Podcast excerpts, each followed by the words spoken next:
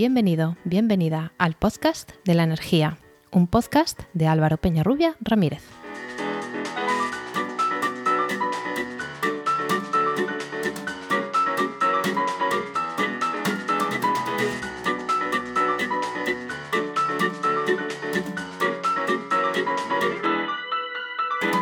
Hola, hola. Recibe la bienvenida al capítulo 17 de 7 de febrero de 2022 de El Podcast de la Energía.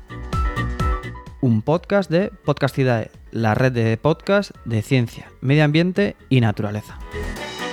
Como ya hemos dicho varias veces en este podcast, los edificios son grandes consumidores de energía. Concretamente destaca la calefacción y refrigeración. Hasta hace poco, hablar de calefacción con bombas de calor era sinónimo de bajas eficiencias y altos costes de utilización. Sin embargo, hoy representan la mejor opción para la climatización en obra nueva y una gran oportunidad para alcanzar los objetivos de descarbonización y electrificación de los edificios de forma eficiente y rentable. ¿Qué ha pasado para conseguir este cambio radical de escenario? Y antes que eso, ¿qué es una bomba de calor? ¿Cómo funciona? ¿Y qué aplicaciones tiene? Para hablarnos de todo ello, hoy tenemos en el podcast de la energía a Juan Francisco Belmonte Toledo. Bienvenido. Hola Álvaro, ¿qué tal? Encantado de estar contigo. Nada, un placer. Gracias por la invitación. A ti. Eh, Juan Francisco Belmonte es profesor titular del área de máquinas y motores térmicos en la Escuela Técnica Superior de Ingenieros Industriales de Albacete, de la Universidad de Castilla-La Mancha, donde imparte asignaturas relacionadas con la energía térmica, como energía térmica, fundamentos de climatización de edificios o free industrial, tanto en el grado de Ingeniería Mecánica como en el máster en Ingeniería Industrial. Y he de decir que también fue profesor mío. cuando yo soy ingeniero técnico industrial, cuando hice el paso al grado, pues eh, me dio alguna, parte de una asignatura de termodinámica técnica eh, en el grado. Y bueno, aparte de tu labor eh, docente e investigadora que te ocupa actualmente, cuéntanos también tu trayectoria, cómo has llegado hasta aquí y, y también un poquito, si quieres, de tu parte investigadora en qué se desarrolla ahora mismo. Bueno, un poco mi trayectoria fue tortuosa, ¿no? Tortuosa en el sentido de eh, tardía, quizás, ¿no? En, hablando a nivel, académico, eh, yo provengo del sector privado, estuve cinco años trabajando en empresas de abastecimiento de agua y saneamiento en distintos municipios. Y, bueno, y entonces eh, luego, luego tuve ese chispazo, ¿no? El chispazo de, me llamó el tema de investigación y demás, y bueno, pues empecé a hacer proyectos de investigación inicialmente en la universidad, posteriormente como profesor asociado.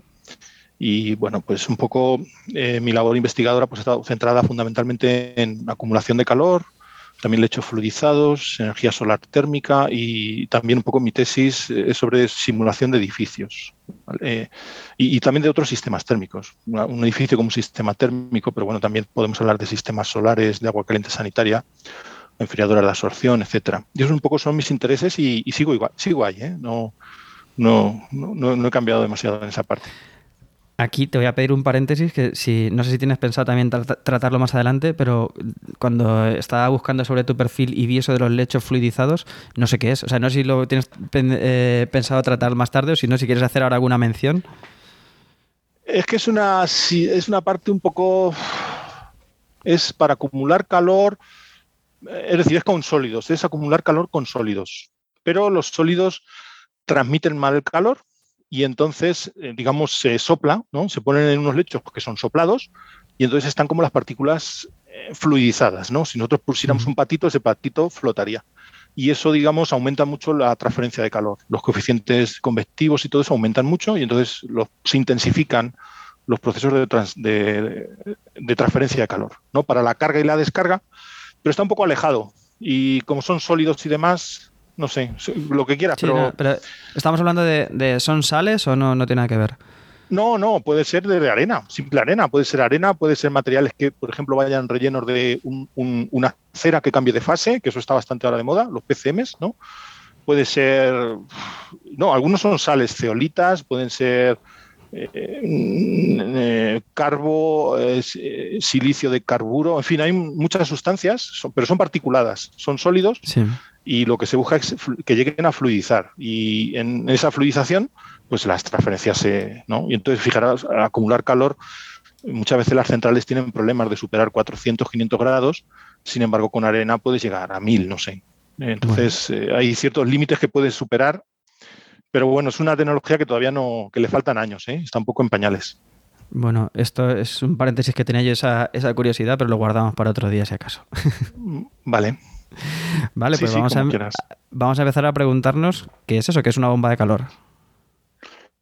Eh, bueno, una, ah, una, bomba de calor es un sistema térmico que bombea calor, ¿vale? Y, un poco el propósito o su finalidad, a diferencia de los sistemas de combustión, ¿vale? Porque normalmente el calor históricamente se ha, provenido de la combustión y en donde el calor proviene de una reacción química, ¿no? una reacción de oxidación, pues aquí bombeamos, elevamos calor.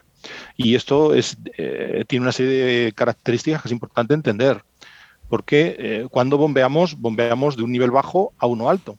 ¿Vale? Tomamos calor de un sitio que está a una temperatura baja y nos llevamos ese calor a un sitio que está a una temperatura más alta. ¿vale? Ahora explicaremos varios ejemplos porque esto viene un poco a colación con la aerotermia, la geotermia y demás. Pero entonces hay un, un medio, ¿no? que suele ser un agua o un aire que enfriamos, y hay otro medio que calentamos. ¿vale? Simultáneamente se producen siempre estos dos fenómenos. Eh, hay un evaporador y un condensador, luego veremos, y en un sitio se hace frío y en otro se hace calor. Eh, y siempre, o por lo menos la tecnología convencional se trabaja entre dos temperaturas, la temperatura baja y la temperatura alta. Fíjate que sería un poco los procesos instantáneos en transferencia de calor van siempre de, mayor temperatura a menor, ¿no? pues estos sistemas son capaces de revertir, hacen el proceso contrario, pero tienen un consumo eh, eh, energético, ¿vale? Necesariamente, cuando tú bombeas calor, hay, hay una fuerza motriz que según sea su procedencia, normalmente será un compresor, ¿no? Pero puede ser otro tipo de, activación. Y lo que vamos a hacer es bombear calor, elevar, ¿vale? Un calor que está disponible, por ejemplo, ahora mismo el aire exterior puede estar a, a 10 grados, ¿no? Pues yo puedo tomar calor del aire exterior sería en este caso que un refrigerante, pues eh, tomar una temperatura por debajo de 10 grados, por ejemplo, 2 grados, ¿no? Si yo pongo en contacto eh, un refrigerante a 2 grados con el aire exterior, automáticamente en un intercambiador de calor estoy tomando calor del aire. Esto es gratuito. vamos a hacer aquí una pausa. Eh, has nombrado antes los proyectos, perdón, los, los, sistemas, los procesos espontáneos. Eh, no se producen así. O sea, siempre el hielo, eh, espontáneamente, la temperatura ambiente se va a deshacer. Lo que estamos haciendo es mediante aporte de trabajo, con la electricidad que mueve ese compresor, estamos revirtiendo ese proceso instantáneo. Y después, una idea que, que, a priori es un poco contraintuitiva. Claro, ahora mismo, ¿cómo vamos a extraer calor del aire, como te has dicho, a 10 grados para que caliente mi casa a 20? cuando... traer calor desde el ambiente frío. Pero claro, ya da la explicación. Es que el refrigerante está aún más bajo cuando está fuera. Que eso es, bueno, eso luego, no sé si lo veremos, un problema también que se forme escarcha. Eh, pero bueno, seguimos con la, con la explicación. Sí. Eh, bueno, entonces eh, realmente es el refrigerante. El refrigerante es como un vehículo, va a vehicular ese calor, va a tomar calor de, un medio frío que está a una temperatura baja, puede ser el aire, puede ser, veremos, puede ser el terreno, puede ser un lago, puede ser un río, puede ser un, sitio donde esté a una temperatura eh, por debajo del, objetivo, ¿no? Porque si, por ejemplo, hablamos de calefacción, el objetivo sería pues eh, calefactar un espacio que puede estar a 20, 25 grados, pues en ese caso estamos tomando calor del aire exterior y lo estamos bombeando, por eso la palabra de bomba de calor es tan importante, porque se bombea calor al, al edificio en este caso, con un consumo energético, ¿vale? Que habitualmente va a ser eléctrico. Esto es importante porque encaja muy bien con el nuevo paradigma eléctrico, ¿vale? Realmente cuando uno ve la evolución de las viviendas, ve que el gas cada vez está menos presente, ¿no? Desde la cocina antes la cocina era a gas, ¿no? Pues ahora ya todo es eléctrico. Y realmente lo único que quedaba era la caldera, ¿no? Uno se pone a pensar y dice, bueno, quedaba la caldera. Bueno, ya no va a quedar ni eso. Las bombas de calor van a sustituir o poco a poco van a ir sustituyendo eh, lo que son sistemas de combustión. La combustión tiene una fecha, una fecha tope, el 2050 en combustibles fósiles. Y bueno, eso no significa que la combustión vaya a desaparecer. Se quemarán otras cosas, se quemarán biocombustibles, se quemarán, en fin, eso en un momento dado también es un campo muy interesante. Pero las bombas de calor cada vez van a tener mayor, mayor presencia, ¿no? De hecho, ya lo vemos, ¿no? En edificación nueva ya se están poniendo sistemas, por lo menos, de aerotermia, incluso en algún caso de geotermia.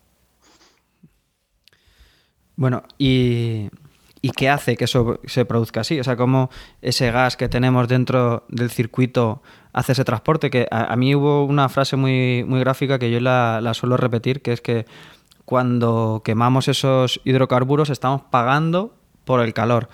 Aquí estamos pagando porque nos lo traigan. Por, ese bombeo que tú insistías. ¿no? La, energía que, estamos invirtiendo es para transportar, un, entre comillas, transportar un calor de, de otro ambiente, de un foco térmico, hacia el, objeto que queremos refrigerar o calefactar. ¿Cómo pasa eso? ¿Por qué? Bueno, eso pasa eh, realmente por simplemente una, este refrigerante, que es la sustancia que se va a evaporar y luego va a condensar, ¿vale? Pues en esa evaporación, cuando pasa de líquido a vapor, eso es la evaporación, ese proceso es fuertemente endotérmico. Ahí va a absorber una gran cantidad de calor. Entonces ahí se está produciendo frío, ahí se está enfriando un medio. Si tomas aire de la calle a 10 grados y lo impulsas a un evaporador, ese refrigerante, ese freón, que a lo mejor está a 2 grados, va a tomar calor de ese aire. Con lo cual el aire lo tomamos a 10 y lo devolvemos al aire exterior a 4 o 5 grados. Lo hemos quitado calor. ¿vale? Es una forma de, decirlo así. Una vez que ese refrigerante ha evaporado, bueno, veremos cómo se mueve ese refrigerante de la máquina, suele ser por un compresor, ¿vale? Puede ser, hay otros sistemas, pero fundamentalmente de forma convencional es un compresor. Y este compresor, eh, según se mueva, normalmente va a ser accionado mediante un motor eléctrico. El motor eléctrico va primero a extraer el vapor del evaporador porque el refrigerante cuando pasa de líquido a vapor eh, hay un, incremento en su volumen específico muy grande, digamos engorda de forma exagerada, ¿no? como 100.000 veces. Su, cada kilo empieza, cada kilo de vapor, una, de líquido a vapor se multiplica como por, mil veces. Entonces el, entonces el compresor primero extrae ese vapor, lo tiene que extraer del, del, evaporador y luego lo va a comprimir, ¿vale? Lo va a comprimir hasta una presión y temperatura tal, ¿vale? Que permita la condensación. La condensación sería el proceso contrario. ¿Vale? La condensación el fluido pasa de vapor a líquido y entonces ese proceso es esotérmico. Ahí estamos dando el calor a nuestro objetivo, que puede ser un suelo radiante o un fan coil o un proceso, lo que sea, o un agua de piscinas. Eso un poco... Eh, endotérmico, proceso eh, que... Endotérmico que absorbe, calor. Absorbe calor. Y, por, lo tanto produce, produce frío. El endotérmico produce frío porque absorbe calor y el exotérmico libera calor, cede calor y entonces calienta. Entonces realmente son cambios de fase, lo que se conocen como cambios de fase. En una sustancia pura, esto sucede a, temperatura constante. Esto es otra ventaja de, eh, eh, de, estos equipos. Si hablamos de amoníaco, hablamos de agua, hablamos de una sustancia pura, pues esta temperatura es, eh, es constante. ¿vale? Todo el evaporador. Y el condensador, lo que es la parte de condensación, tiene una temperatura constante. Mientras se esté condensando y evaporando, esa temperatura no cambia. ¿Vale? Esto también es importante. estos procesos, eh, vistos por separado, eh, vamos a, llevarlos a, procesos que, cotidianos que la gente a lo mejor puede identificar más fácilmente. Sí. Eh, cuando, cuando bombeas aire para inflar una bicicleta, notas que la bomba o el conducto o la propia goma de la bici se pueden calentar, porque estamos comprimiendo el aire. Proceso inverso. Cuando te aplicas un, desodorante, por ejemplo, que notas que está muy frío, ahí el, líquido que está dentro, está comprimido, el líquido está dentro del bote, se le da salida, se expande y se enfría. ¿No? Más o menos es lo que produce. Si eso lo pudiésemos entrar la salida con la entrada, tenemos un ciclo. ¿Eso podría ser un ciclo frigorífico o no?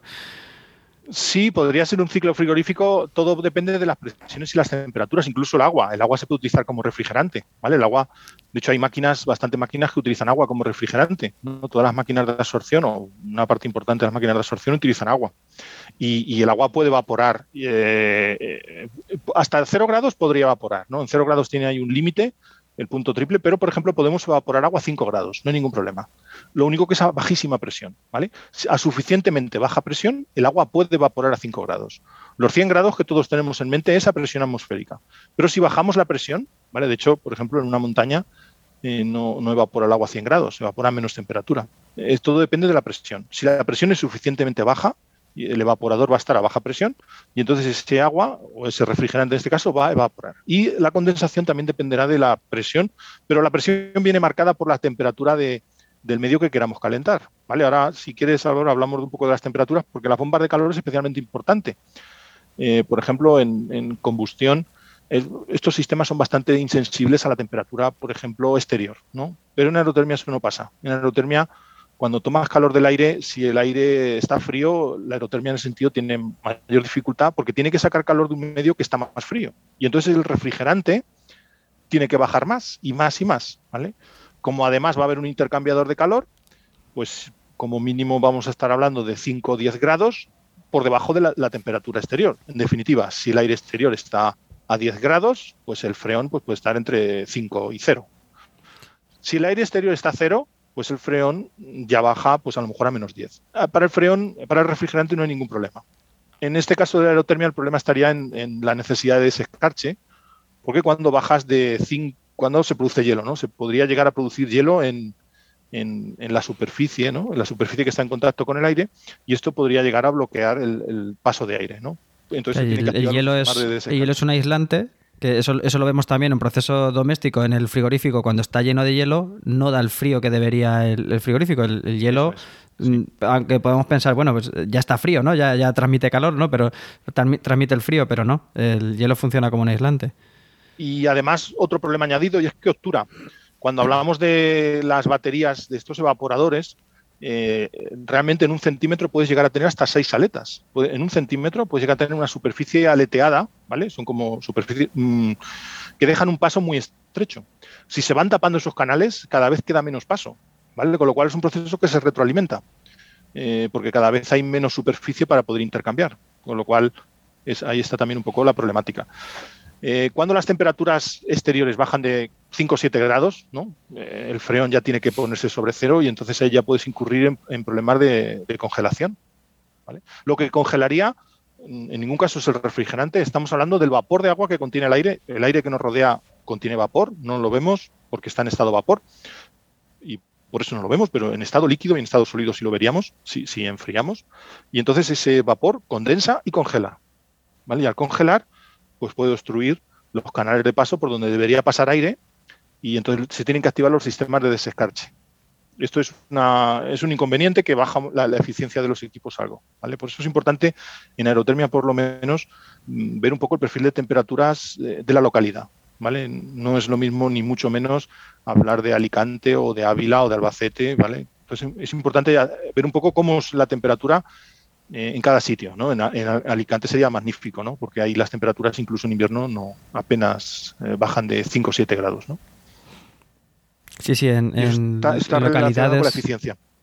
Mm. Sí, en, localidades que de costa que, tradicionalmente ni siquiera han tenido a la mejor calefacción, pues sería muy fácil calefactar con estos sistemas. Eh, por lo que decías, el, intercambio de calor es depende de la, de la, de la superficie que haya para intercambiar, perdón, intercambiar ese calor y del salto de temperaturas también, ¿no? Si, la temperatura del refrigerante eh, difiere 15 mm, grados con, la temperatura exterior, o si difiere 5 grados, pues eh, sería tres veces más el intercambio de calor cuando hay un salto de 15 respecto al de 5. Entonces, cuanto más separadas estén la temperatura exterior con la temperatura de nuestro refrigerante que sale, eh, pues va a aumentar la eficiencia. Eh, sí, eh, realmente está todo relacionado. Un buen intercambiador lo que te va a permitir es que esa diferencia de temperaturas pueda ser más estrecha. Eso es importante. Y esto te, eh, claro, si, hay suficiente superficie, ¿no? Si el intercambiador es mayor, tiene más área, más intercambio, no va a tener que haber una diferencia tan grande. ¿vale? Puede llegar a ser, hay límites, pero 5 grados, por ejemplo. 5 grados ya denota un muy buen intercambiador. Luego también con el tema del aire, el aire es un relativamente mal, mal eh, fluido eh, calor portador y entonces hay lo que se conocen como los coeficientes convectivos, son, son pequeños y entonces, eh, bueno, pues a lo mejor esos 5 estamos hablando como 10 grados, ¿vale? Va a ser difícil, o por lo menos desde el punto de vista económico, hacer un intercambiador que te baje esos 10 grados, ¿vale? Porque el cobre y el aluminio que llevan los intercambiadores, pues a veces no compensan económicamente. También hay un tema constructivo de los equipos. Y un, un avance que, se está, que se está produciendo últimamente también, un, ámbito de, investigación importante en la bomba de calor son los refrigerantes, ¿no? Eh, que tradicionalmente, y, nos sonarán también de los aerosoles de los botes, eh, de, pues eso he dicho antes, de desodorantes similares, los, los CFCs, después, bueno, yo eso no me, no me, sé las siglas, pero vamos, se fue mejorando, ¿no? Hemos ido de refrigerantes que contaminaban y tenían efectos sobre la capa de ozono, y luego también tienen efectos potencial de calentamiento climático, calentamiento global, y cuando los estamos sustituyendo nos encontramos con otros alternativos que son inflamables. Entonces nos vamos moviendo entre contaminación eh, atmosférica o riesgo potencial de la utilización. Entonces, eh, entre esa horquilla se van evolucionando los refrigerantes los últimos años, ¿verdad? Sí, sí. La verdad es que Álvaro lo has descrito muy bien, al punto que llevamos ya cuatro generaciones, ¿no? Eh, la primera generación fueron los naturales, ¿no? Estamos hablando de 1800 y pico hasta 1900 y, pico. Y ahí ojo, eh, ojo déjame que haga ahí el paréntesis. Eh, estamos hablando de que ahora puede revolucionar la aerotermia, la geotermia, los edificios ahora, y me estás hablando del año 1800. O sea, no es una tecnología nueva. No, no, no, no. No, sobre todo porque, bueno, realmente su aplicación como calor sí es más novedosa. Pero como frío, no. Como frío, realmente estos sistemas eh, que suelen ser reversibles, ¿no? Cuando eh, comparten termodinámica, comparten componentes, comparten todo. Realmente cuando un, equipo de aire acondicionado que tenga uno en su casa ve que tiene dos botones, uno que pone heating y otro que pone cooling. Realmente es todo igual. Lo único que cambia es el objetivo. Eso es importante. El objetivo cuando le dices cooling, quieres refrigerar, ¿no? Tienes, quieres refrigerar un espacio. Pero si le dices heating, quieres calentar. Y todo es idéntico. Cambia el sentido de circulación del refrigerante y, en fin, las válvulas, hay un, cambio, pero interno de componentes, pero, realmente la termodinámica y todo es igual. ¿Vale? Con lo cual está ligado, el desarrollo de bomba de calor está ligado al de frío, que es muy posterior, en principio el interés era por el precio del combustible, conforme el, el, precio del combustible pues, ha ido subiendo, han empezado a entenderse estos sistemas eléctricos porque el accionamiento es eléctrico. Eh, cuando ha bajado, incluso ha bajado el interés, pero ya ha llegado un punto que eso se ha desacoplado. ¿vale? Ya, incluso aunque bajara el precio del petróleo, eh, la bomba de calor ya tiene un campo propio y va es eh, porque ya hay otros problemas de cambio climático, de rechazo de calor, de bombeo de calor, de toda la problemática que tenemos ecológica también. Y entonces estos sistemas ya van evolucionando de forma propia y bueno, claramente es un sector muy pujante. Vale, llamado a sustituir a todos los equipos eh, casi, casi de combustión, como hemos dicho, ¿eh? incluso en industria. Eh, cuando te he interrumpido estábamos hablando de la evolución de los refrigerantes. Sí, los refrigerantes, sí. bueno, cuatro generaciones. La primera fueron los naturales. estamos hablando del amoníaco, del agua, del propano, del CO2, también muy interesante, el dióxido de carbono. Eh, eh, todos los refrigerantes tienen problemas, ¿eh? no hay ninguno perfecto ni quizás nunca lo haya. Porque somos tan exigentes, porque hay criterios de inflamabilidad, de toxicidad, de bueno, pues el tema de lo que has comentado del agujero de la capa de ozono, que bueno, pues también se descubrió de forma muy posterior, ¿no? bueno, esta primera generación fue sustituida por esto, el R11, R12, que bueno, son los CFC, los HCFCs, y en principio eran fantásticos, desde el punto de vista energético, desde el punto de vista de la estabilidad química, eran refrigerantes buenísimos. No se sabía, ¿no? No se sabía que, bueno, pues eh, esos átomos de cloro, eh, una vez que fuguen, podían interaccionar con el ozono estratosférico y reducir, ¿no? El espesor del ozono estratosférico y eso es un problema porque es, el ozono es el que absorbe la radiación ultravioleta. Con lo cual ahí teníamos, eso se descubrió de forma muy posterior, ¿vale?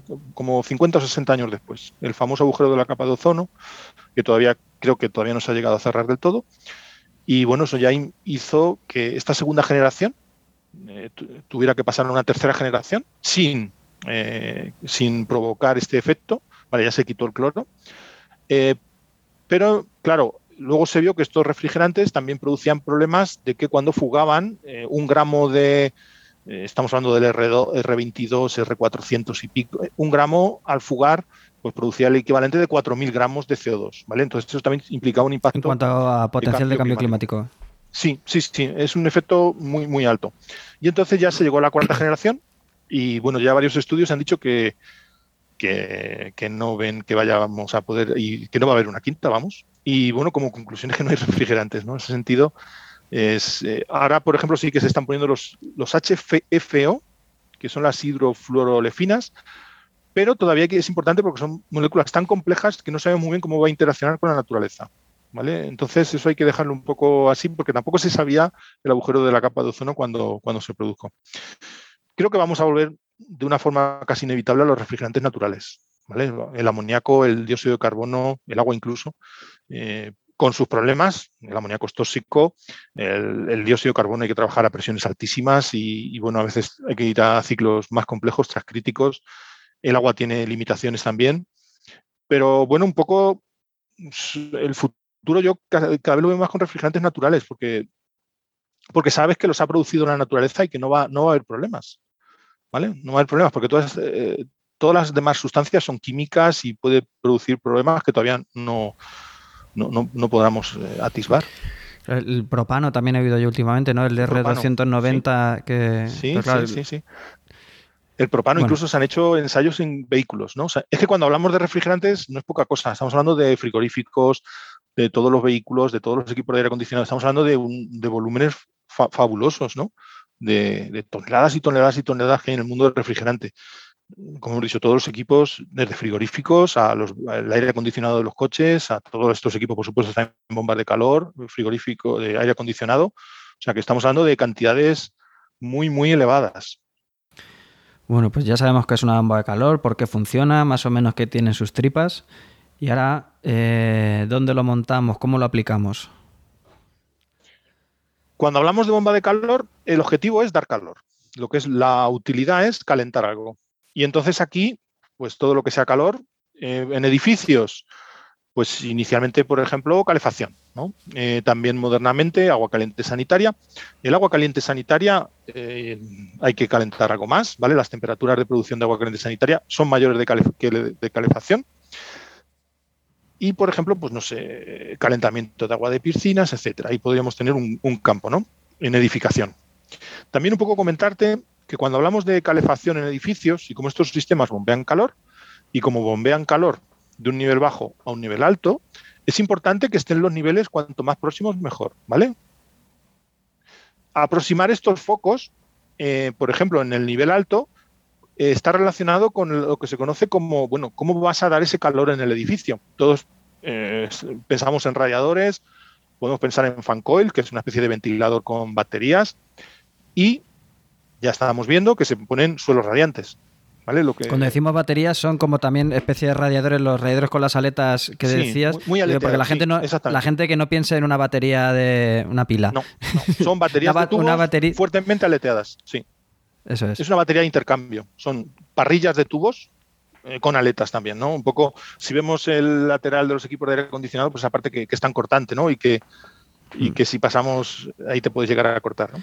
Claro, y como hemos dicho antes, eh, el intercambio de calor eh, es proporcional a ese salto de temperaturas que decías. Si por eficiencia o porque la bomba de calor no me llega tan alto, bombeo a una temperatura de agua más baja, el radiador que yo tenía aquí instalado no me rinde igual. Claro, claro, si pones radiadores, el acople de bombas de calor con radiadores va a ir mal, porque una bomba de calor, lo primero que si lo pones con un radiador, el radiador trabaja como a 50 grados. Entonces la bomba va a tener que producir agua caliente a 50 grados. Y eso hay un, digamos, la eficiencia del equipo se va a reducir, lo que se conoce como el COP, el COP, ¿no? la eficiencia del equipo, que es, es un ratio del efecto útil respecto a lo que tú pagas, que en este caso es el calor útil dividido por el consumo eléctrico. Eso se, conoce como COP. Y según las tecnologías, pues ese COP oscila, en aerotermia estaríamos hablando de entre 2 y 4. ¿vale? Estos equipos, por eso no se puede hablar de rendimiento, porque un rendimiento no puede ser por definición superior al 100%. Aquí estos equipos tienen rendimientos, por decirlo así, superiores a la unidad. No es que se esté violando la termodinámica, simplemente es que tomamos un calor gratuito de un medio, de un aire, de un terreno, de un agua ese calor gratuito hace que puedas eh, dar más calor que el que realmente consume el compresor. ¿Vale? Y de hecho, en el límite, si no fuéramos capaces de tomar ningún calor gratuito del aire exterior o del terreno, el COP sería uno, por decirlo así. Es decir, y esto es una resistencia eléctrica. ¿vale? Si das el mismo calor que consumes eh, de manera eléctrica, pues eso es el típico efecto Joule, una resistencia eléctrica. Entonces, estos equipos amplifican, tiene un efecto amplificador. Consumes uno, dan tres. No significa, significa que dos vienen gratis de un aire, de un terreno, de donde sea, ¿no? Dos más uno ya tienes tres, tres útiles. Sí, esto para mí, la primera vez que lo, la primera vez que lo oí para mí era como magia, ¿no? Es decir, eh, claro, me dijeron la eficiencia de, la bomba de calor puede llegar hasta eso, tres, cuatro, bueno, incluso hay equipos ahora que tienen cuatro, cinco. Sí, sí, seis. Si, tienes un COP de seis, y estos son COP que se pueden dar en, en, geotermia, por ejemplo, porque los focos están muy próximos, ¿vale? Esto es importante. Realmente, cuando tú tomas calor del terreno, el terreno incluso ahora en invierno duro eh, no está tan frío. El terreno, dada una, a, partir de 4 o 5 metros, el terreno ya tiene una, temperatura que además es muy estable todo el año, ¿eh? y que suele ser la temperatura media del sitio. En Albacete estamos hablando como 15 grados. Claro, cuando yo saco calor de un sitio a 15 grados, esto es mucho más sencillo que si quiero sacarle calor a un aire que está cero. ¿no? Entonces, eh, estos, los COP, estos que hemos hablado, y esta eficiencia se, se dispara, se multiplica. Y claro, un COP de 6 significa que consumes uno y das 6 de beneficio. Y 5 son gratuitos, en este caso me lo ha dado el terreno. El terreno me da 5 eh, unidades de calor, yo consumo una y doy 6. Esto por hacer una mención que en el último programa, que por cierto a la, fecha de, esta grabación todavía no se ha publicado, hablábamos de geotermia de media y alta temperatura, que no tiene que ver con esto. Se llaman igual geotermia porque es extracción o intercambio de calor con, con la Tierra, pero que por tecnología y por temperatura, modo de funcionamiento no tiene nada que ver. Lo único es que sí, que, extraen calor de, del subsuelo, ¿no? Pero no, no tiene nada que ver. Sí, eso es importante, sí. Sí, no, si quieres lo podemos comentar, porque esta geotermia es una geotermia, digamos, somera, es una geotermia de baja entalpía, de baja temperatura y, no hace falta ninguna condición especial geológica. ¿vale? Porque lo que has comentado sí que en España incluso prácticamente serían contados los sitios donde se puede hacer este tipo de, creo que en algo en Almería y en algo en Galicia, pero ni siquiera de alta temperatura. Con lo cual, en este caso, en Canarias. En Canarias incluso. Sí. no, no, aquí no estamos hablando de geyser ni no, no, aquí no hace falta que este calor es, realmente sería también solar, en definitiva, porque la temperatura, quien recarga el terreno a nivel somero eh, es otra forma de energía solar. No, es un calor que provenga del núcleo. Sí, por, lo que decíamos antes de, esa energía gratis que decías, pues esa energía gratis pues es tan gratis como el viento de la eólica o tan gratis como el sol de la fotovoltaica y por eso la aerotermia o la geotermia, la, bomba de calor, eh, tiene consideración de energía renovable. Bueno, el, código técnico incluye ahí unos un cálculo y en base también a, una directiva europea, decir qué proporción, no toda, no todo el consumo de, energía de, una bomba de calor lo podemos considerar renovable, pero sí la proporción que nos está dando el ambiente. Si yo necesito una cantidad de kilovatios hora al año para calefactar un espacio y estoy eh, eh, satisfaciéndolo con una bomba de calor, podemos considerar que una proporción, según el COP, según esa eficiencia, entre comillas, de, la máquina, es renovable. Entonces, la, bomba de calor se considera energía renovable, no, en toda su, la energía que proporciona, pero sí depende de su eficiencia en un gran grado. Sí, sí, lo has explicado muy bien. En función del COP, si yo tengo un COP mm, de 3 o de 4, pues ahí estamos diciendo que bueno, pues un 75% es gratuito y sí que el compresor, pues evidentemente consume. En realidad, eh, yo podría hacer COP de todos los sistemas, incluso térmicos, ¿no? Porque al final, incluso un sistema térmico, pues siempre hay una circuladora, ¿no? Hay una bombita o hay tal, o un ventilador o lo que sea, y eso también consumen, ¿no? Y entonces siempre yo puedo aplicar el concepto de COP, es aplicable a todas las instalaciones. Es simplemente ver el calor útil que me da y respecto de la energía que a mí me cuesta que ese sistema funcione. Y bueno, pues eh, realmente tiene consideración total de, energías renovables, al punto que en construcciones modernas, eh, no sé si te acordarás, pero eh, antes cuando se ponía caldera, pues por ejemplo el agua caliente sanitaria provenía de, sistemas solares térmicos habitualmente, ¿no? Pues hoy día con la aerotermia esa parte desaparece y simplemente con la bomba de calor pues no sería preciso ¿no? esa parte de sistemas solares térmicos porque la aerotermia ya se considera en sí una forma renovable. Si el COP es alto, es. Ahí, claro, te quería preguntar, como también veo que, has trabajado con solar térmica y eso, la última modificación del código técnico de 2019 efectivamente eh, cambia las exigencias. Antes era una exigencia de aporte de agua caliente sanitaria con aporte solar térmico y ahora es de origen renovable. Entonces, con origen renovable, pues ya se abre, un abanico a todas las tecnologías que ya el mercado tenía, tenía presentes. Entonces, ¿esto significa que desaparece la, energía solar térmica? de la eh, vivienda. Bueno, esperemos que no. esperemos que no. Esperemos que no, eh, porque realmente es una energía fabulosa. ¿eh? bueno, realmente si ves un poco la evolución de los códigos técnicos, cada vez han ido reduciendo lo que es longitud. ¿no? El número de páginas cada vez es menor.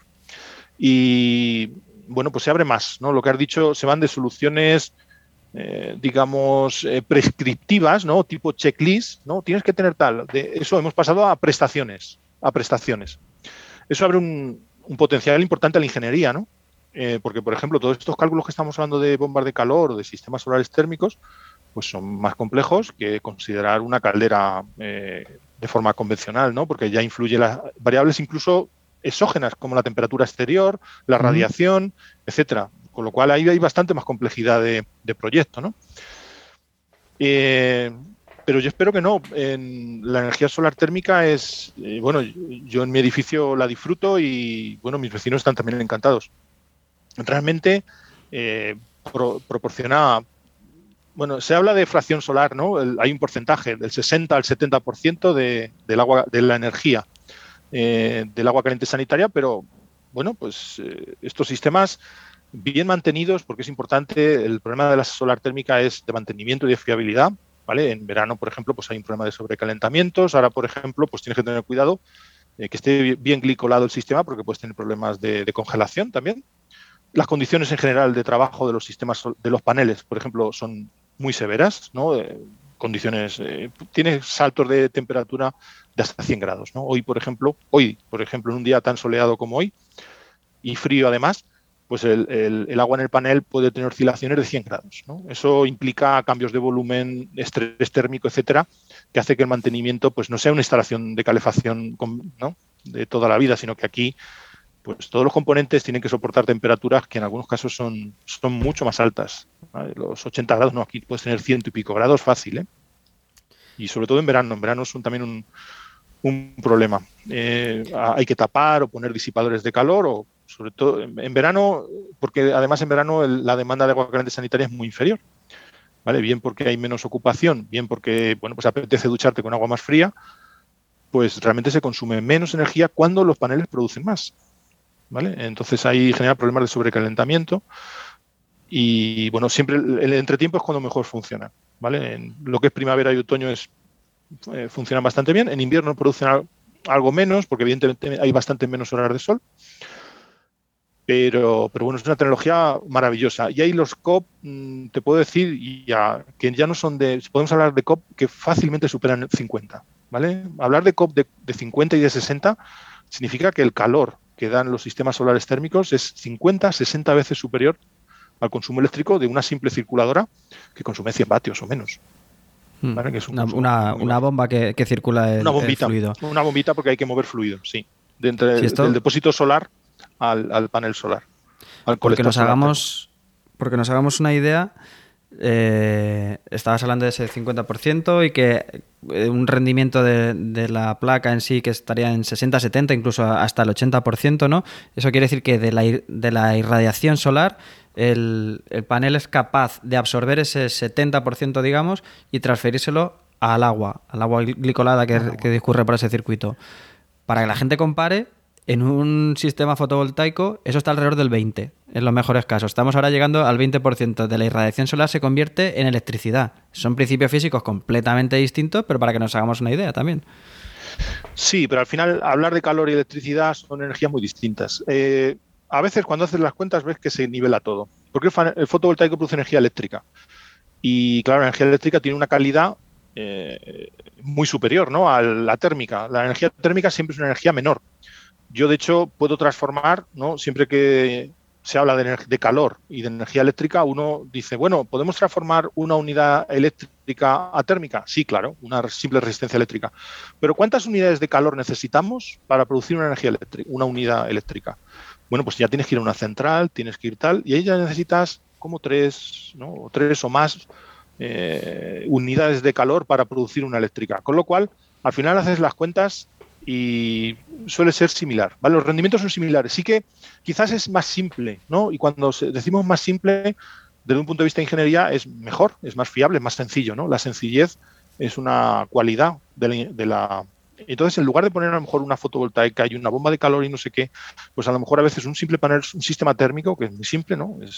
Son muy simples, con una bomba y un. Pues ya tienes ese recurso, ese recurso de calor. Pero bueno, con la energía eléctrica puedes hacer muchas cosas, ¿no? No solo eh, alimentar la bomba de calor, sino que puedes dar iluminación, en fin, la energía eléctrica, en este, cargar el coche eléctrico, en fin, lo que, lo que sea. En este nuevo paradigma que nos movemos, la energía eléctrica tiene un, extra. Ese, esa es una diferencia fundamental, claro. Eh, aparte que yo he mezclado un poco churras con merinas, pero eh, es verdad, pero para que se hagan una idea la gente de la capacidad de absorción de la energía de cada sistema. Pero, claro, hay que ver el, fin de esa energía que queremos. Si es un proceso industrial que necesita calor todo el año, pues a lo mejor el sistema eh, solar térmico es, su preferido, porque ya tienes el calor preparado y si el rango de temperaturas te lo permite y los caudales, pues estupendo. Lo bueno de la energía eléctrica es que te vale igual para la bomba de calor que para la tele, que para la cocina. Sí, sí. Realmente la solar térmica, eh, si ves un poco los hoteles y demás, eh, en la playa o, realmente ellos son los, eh, los primeros interesados, ¿no? Eh, los grandes consumidores de, solar térmica o la energía solar térmica se ha desarrollado fundamentalmente en hoteles, porque si no, claro, todo eso habría que quemar grandes cantidades de gas o, bien mediante bombas de calor. En la industria también, evidentemente, los sistemas solares tienen encaje y las bombas de calor también tienen encaje.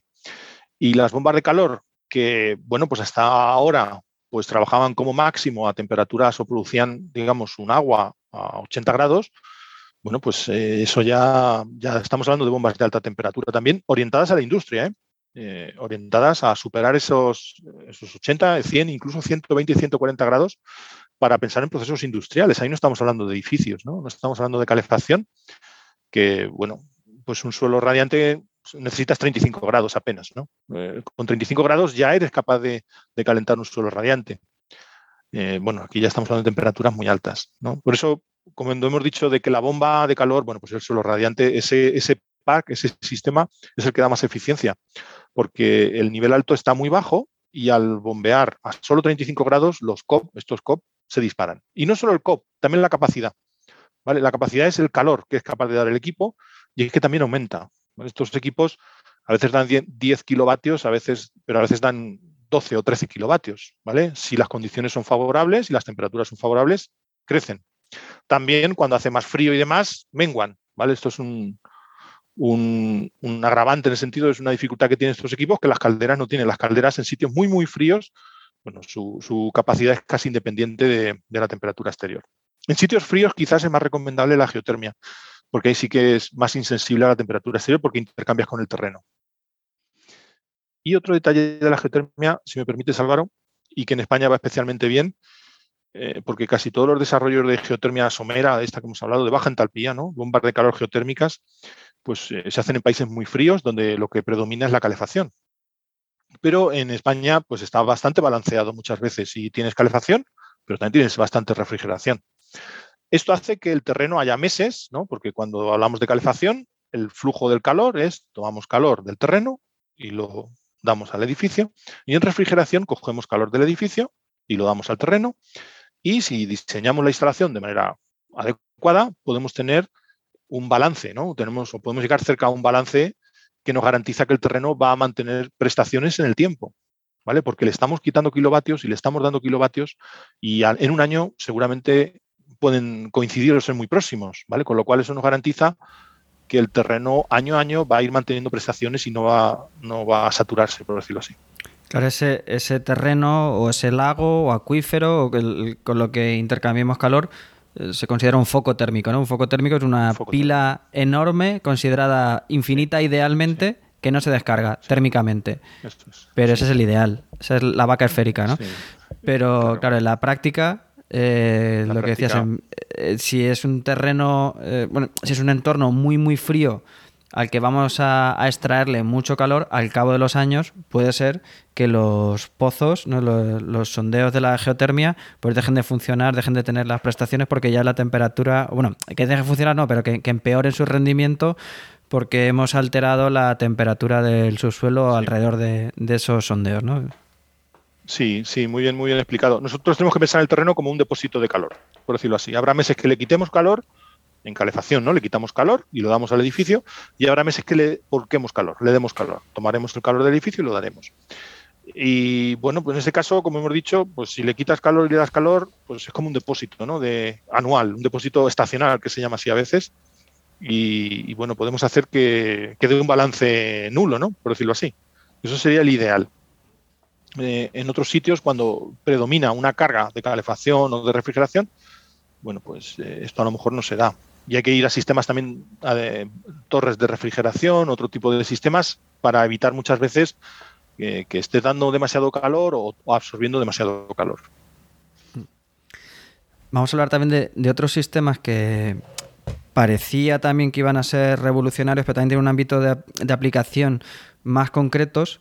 Eh, para mostrar todo su potencial, que son los VRF, los VRV, ¿no? Los, mm. los de volumen de refrigerante variable. Sí. Eh, danos una pincelada de qué es y cuál es su ventaja. Eh, la ventaja es la eficiencia y la ventaja es, eh, bueno, viene un poco, su utilidad es entender que las cargas en los edificios son variables. Esto, esa es la, clave. La carga, imaginemos una oficina, ¿no? de 8 a 8. Y, por ejemplo, pensemos en, no en calefacción, ¿no? Y entonces vemos que la forma de la, carga es la potencia, ¿no? En este caso, la potencia, el calor que tenemos que dar a esa oficina, pues si es de calefacción y de 8 a 8, pues veremos que por la mañana la hay que dar bastante calor porque el edificio se ha enfriado durante la noche, pero luego pues tenemos eh, el sol, la carga interna de la gente que estamos trabajando en el edificio y demás, y tendríamos una carga como de M, ¿no? Eh, en principio es alta, luego baja por el sol y por la ocupación, que puede llegar incluso, a veces incluso puede llegar a ser cero, ¿no? Si, hay suficiente radiación y demás, puede ser que no haya que calefactar. Y luego por la tarde, por la tarde ya cuando cae el sol, pues la temperatura exterior baja y empieza pues otra vez a, crecer la demanda de calefacción. En ese caso, en calefacción es como una M. En refrigeración depende mucho de la orientación, no es lo mismo una, una, sala orientada al este, al oeste y demás, pero un poco la clave es que la carga es variable.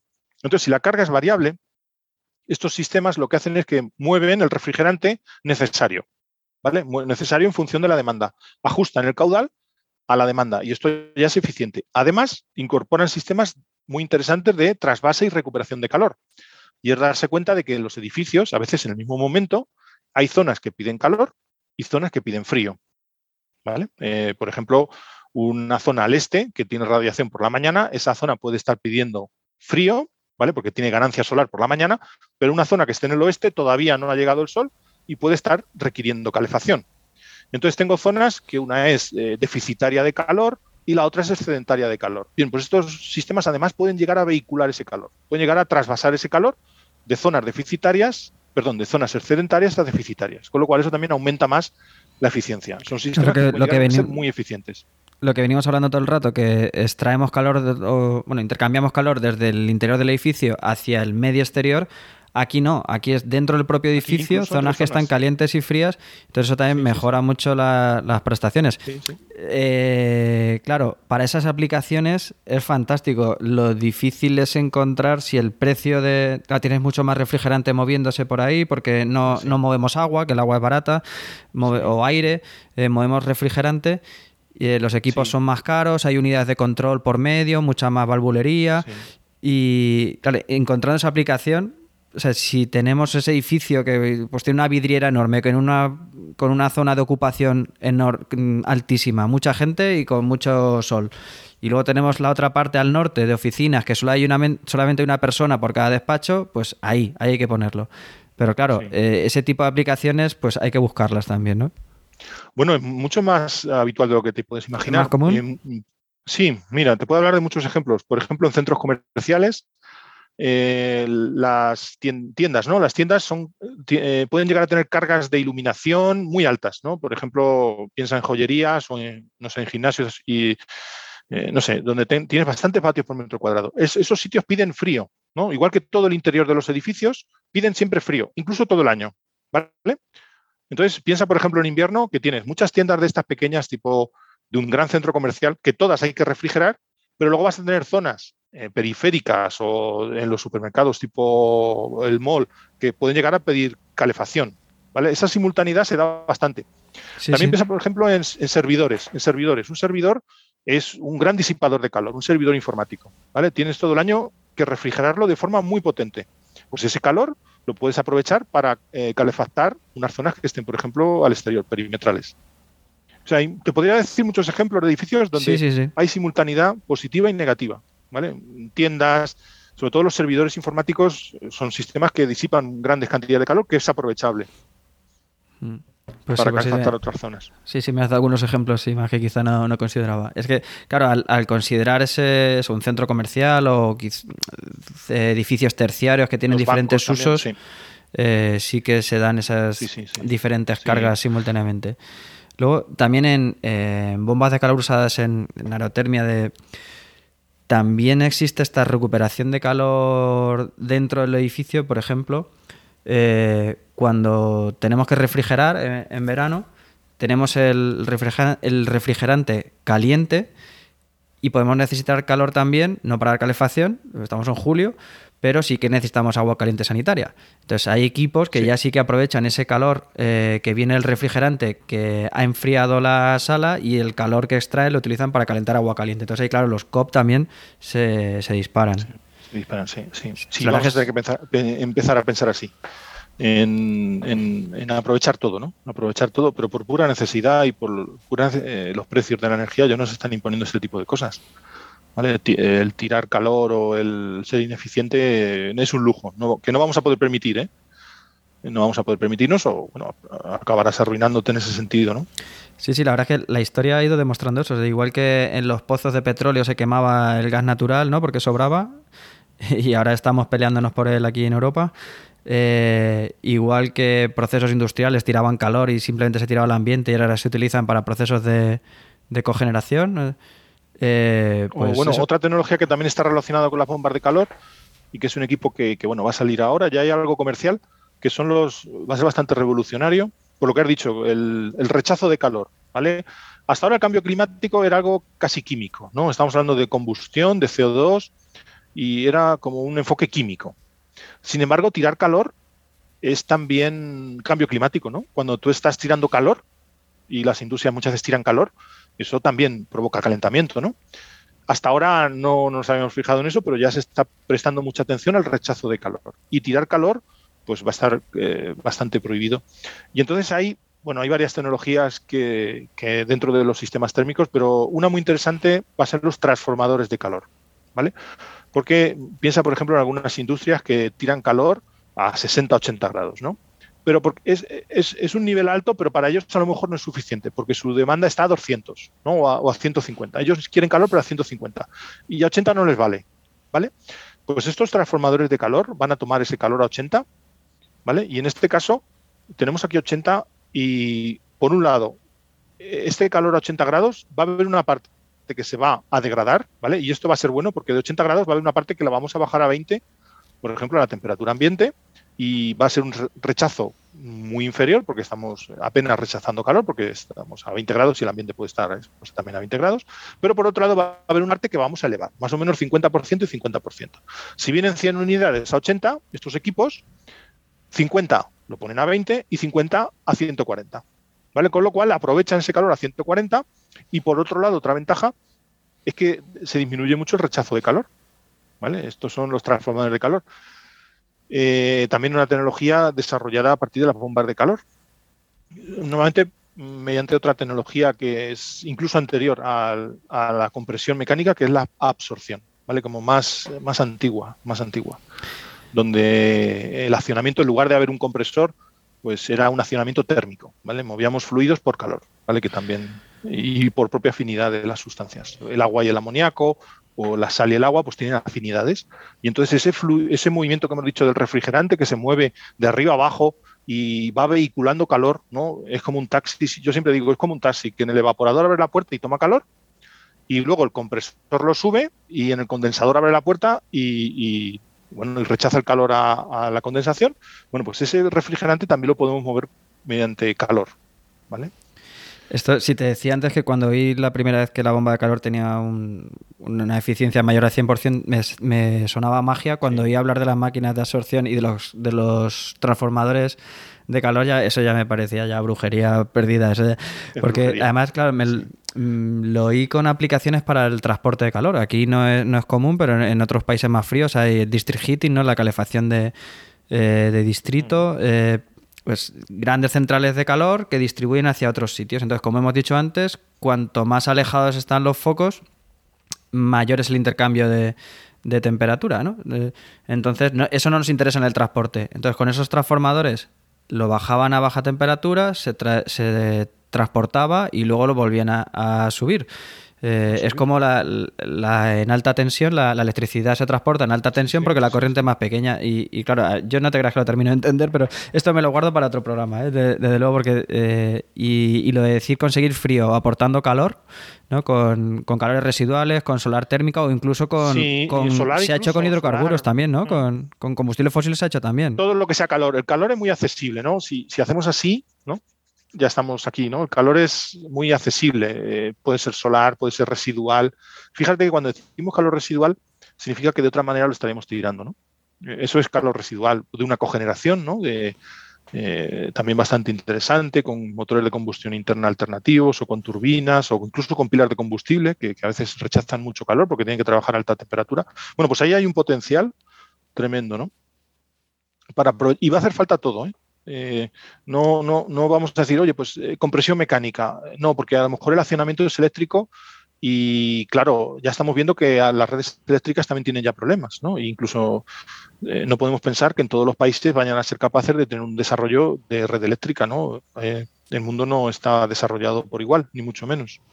Sí, por lo que decías, eh, hay también una lucha ahí entre mismas renovables, es decir, pues el hidrógeno no, que es la fotovoltaica, no es que la eólica, y es que no nos sobra nada. Eh, entonces, cualquier otra tecnología hasta que la, de las que están nombrando que apoye en esa transición energética y que nos ayude a abandonar lo más rápido posible eh, los hidrocarburos, desde luego es, necesaria y sobre todo que tendrá una aplicación también. Eh, por costes, por idoneidad, por modo de funcionar, pues tendrá, es posible que tenga una aplicación en la que sea eh, la óptima.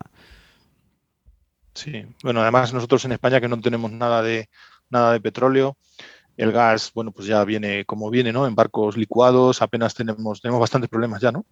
Y bueno, pues eh, pero tenemos bastante sol y tenemos bastante viento y un potencial de biomasa y etcétera, ¿no?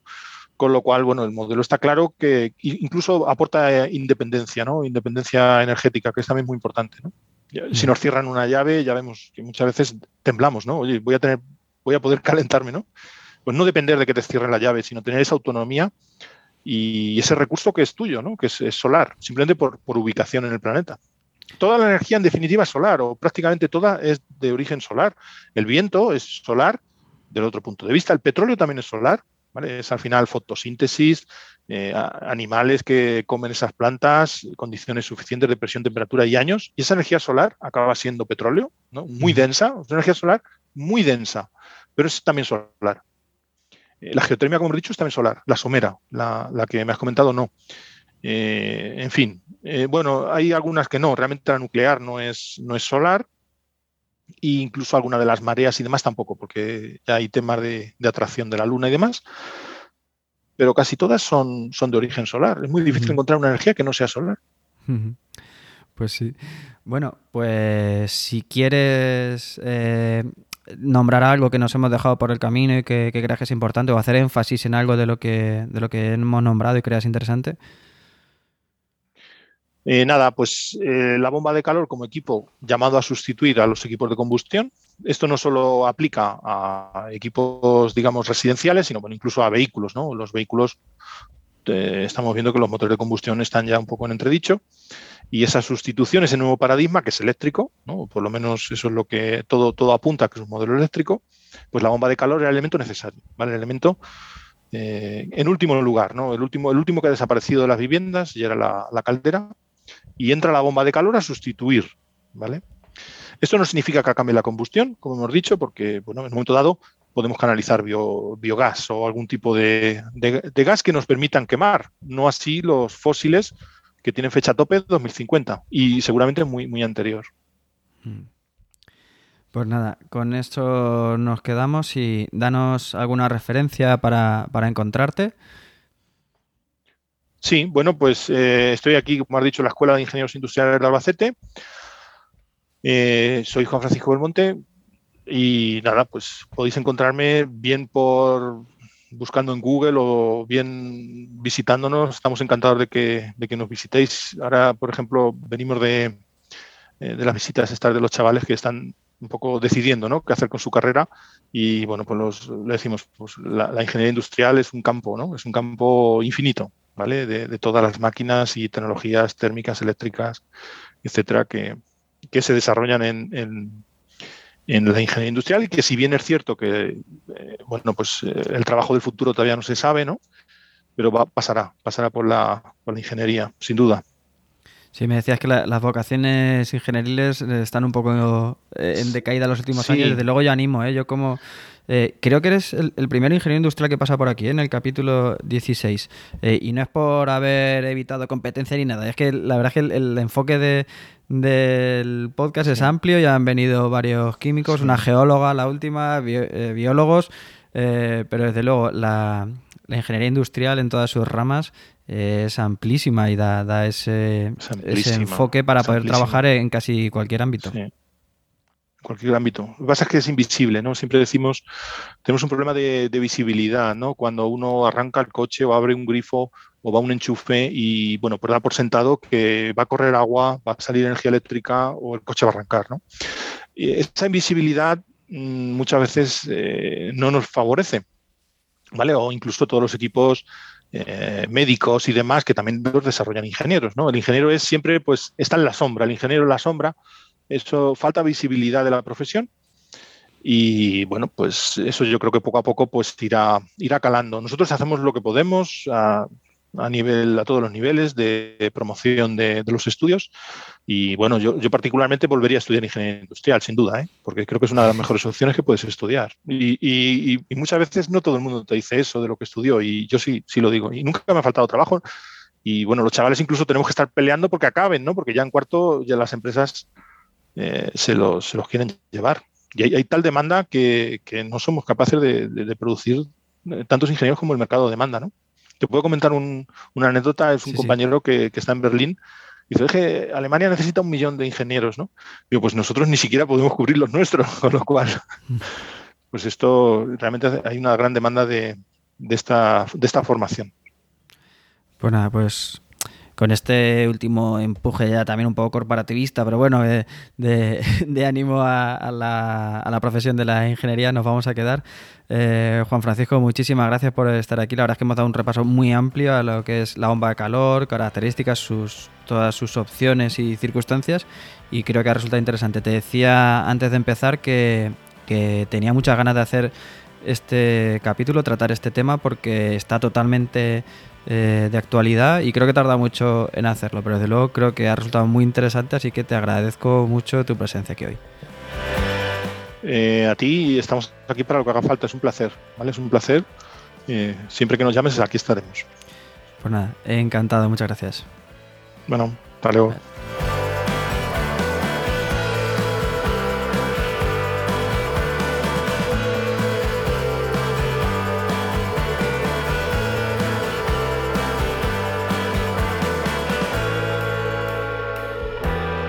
Hasta aquí este episodio 17 de El Podcast de la Energía, que es el primero de una serie de colaboraciones que vamos a hacer con la Escuela Técnica Superior de Ingenieros Industriales de Albacete, de la Universidad de Castilla-La Mancha.